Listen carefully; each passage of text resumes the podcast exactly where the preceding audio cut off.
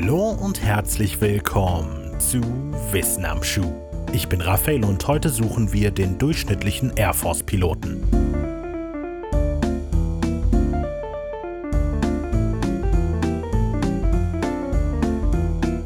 Anthropometrie ist das Fachgebiet der Vermessung des menschlichen Körpers.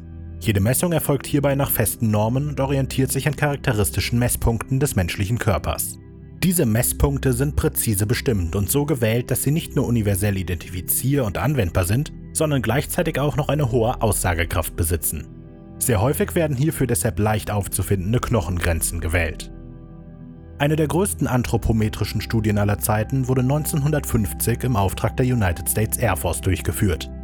Die Studie umfasste damals die Aufnahme von 132 Körpermaßen von 4063 Piloten der US-amerikanischen Luftstreitkraft, die an 14 unterschiedlichen Luftwaffenstützpunkten in Amerika stationiert waren. Ursprünglich waren diese Messungen sogar auf 16 Stützpunkten angesetzt und sollten bis zu 5000 Piloten erfassen. Allerdings musste die Messung nach nur 4000 Männern auf 14 Basen abgebrochen werden, weil der Koreakrieg ausgebrochen war. Ziel dieser umfassenden Studie war es, Informationen über den durchschnittlichen Air Force-Piloten zu sammeln, um neue Ausrüstung und Flugzeuge an das Personal anzupassen. Dabei galt es, diverse Faktoren zu berücksichtigen. Die untersuchten Piloten mussten repräsentativ für das gesamte Personal sein, weshalb Messungen im gesamten Land nötig waren. Man war sich nämlich regionaler Unterschiede zwischen den Körpertypen durchaus bewusst.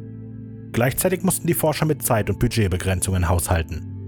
Das führte nicht nur zu einer genauen Reiseplanung, sondern auch zu der Entwicklung einer möglichst effizienten Messprozedur. Schließlich wurden so im Schnitt 100 bis 120 Männer im Rahmen eines 7-Stunden-Arbeitstages vermessen. An Spitzentagen vermaßen die Forscher, zwei Studienleiter und zwölf Studenten, sogar 170 Piloten pro Tag. Das entspricht 2,5 Minuten pro Mann, in denen die 132 Vermessungen durchgeführt wurden. Die dafür entworfene Messprozedur arbeitete dabei von oben nach unten und von der Körpermitte nach außen. Sie war so angelegt, dass der Vermessene so selten wie möglich seine Pose verändern und die Vermesser so selten wie möglich ihr Equipment wechseln mussten. Auf 66 Seiten skizzieren und beschreiben die Herausgeber der Studie sämtliche durchgeführten Messungen, alle mit teilweise sehr unterhaltsamen Bildern der Messung.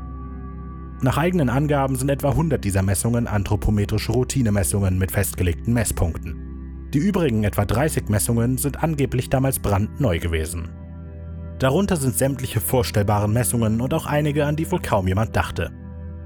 So ist zum Beispiel die stehende und sitzende Schulterhöhe notiert, aber auch der Abstand zwischen dem oberen Ende der Oberlippe und dem unteren Ende der Unterlippe. Ein paar weitere in meinen Augen nennenswerte Messungen sind die Messung des Mittelfingerdurchmessers mit einer genormten Lochplatte, durch die die Piloten ihre Finger stecken mussten, sowie die Brustwarzenhöhe stehend vom Boden und der Abstand des an der Wand angelegten Hinterkopfes zum äußeren Ende des rechten Auges. Am Ende der Studie hatten die Forscher auf der Suche nach dem durchschnittlichen Air Force-Piloten mehr als 530.000 Messwerte gesammelt, die anschließend ausgewertet werden mussten. Eine dieser Auswertungen stammt aus dem Jahre 1952 von Gilbert Daniels, einem an der Studie beteiligten Wissenschaftler, der sich in den Daten auf die Suche nach dem durchschnittlichen Mann machte. Aus den 132 Messdaten wählte er 10, die für die Anfertigung eines Anzuges nötig wären. Der durchschnittliche Mann, der sich aus der Studie ergab, war 1,75 groß mit einem Brustumfang von 99 cm, einer Ärmellänge von 85 cm und einem Nackenumfang von 38 cm, um nur ein paar Werte zu nennen. Um unter den Air Force-Piloten diese durchschnittlichen Piloten zu finden, für die Cockpit, Anzug und Equipment designt werden würden, bestimmte Daniels einen Durchschnittsbereich, der sich aus der statistischen Standardabweichung berechnete.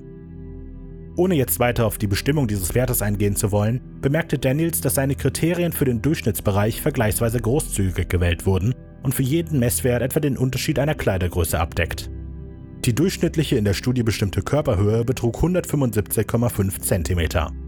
Als durchschnittlich galten in Daniels Auswertung alle Männer einer Körpergröße von 174 bis 178 cm.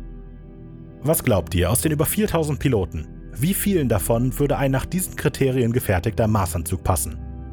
Ganz genau, gar keinem. Nur etwa ein Viertel der Piloten hatte überhaupt durchschnittliche Größe. Jeder andere Faktor reduzierte die Anzahl der durchschnittlichen Männer jeweils mindestens um die Hälfte. Schon nach fünf Werten sind weniger als 100 Männer durchschnittlich.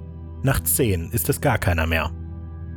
Daniels wollte mit dieser Auswertung der Ergebnisse zeigen, dass der Durchschnitt in Designfragen selten die richtige Methode ist. Nach diesem Hinweis wechselte man die Idee durchschnittlicher Ausrüstung und gestaltete diese stattdessen variabel. verstellbare Sitze, anpassbare Helmgrößen und so weiter.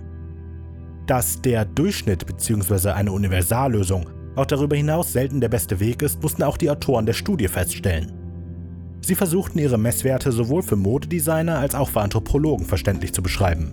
Sie räumten ein, dabei teilweise Beschreibungen formuliert zu haben, die für Laien zu akademisch und für Experten zu umgangssprachlich formuliert waren, so dass letztlich niemand mehr etwas damit anfangen konnte.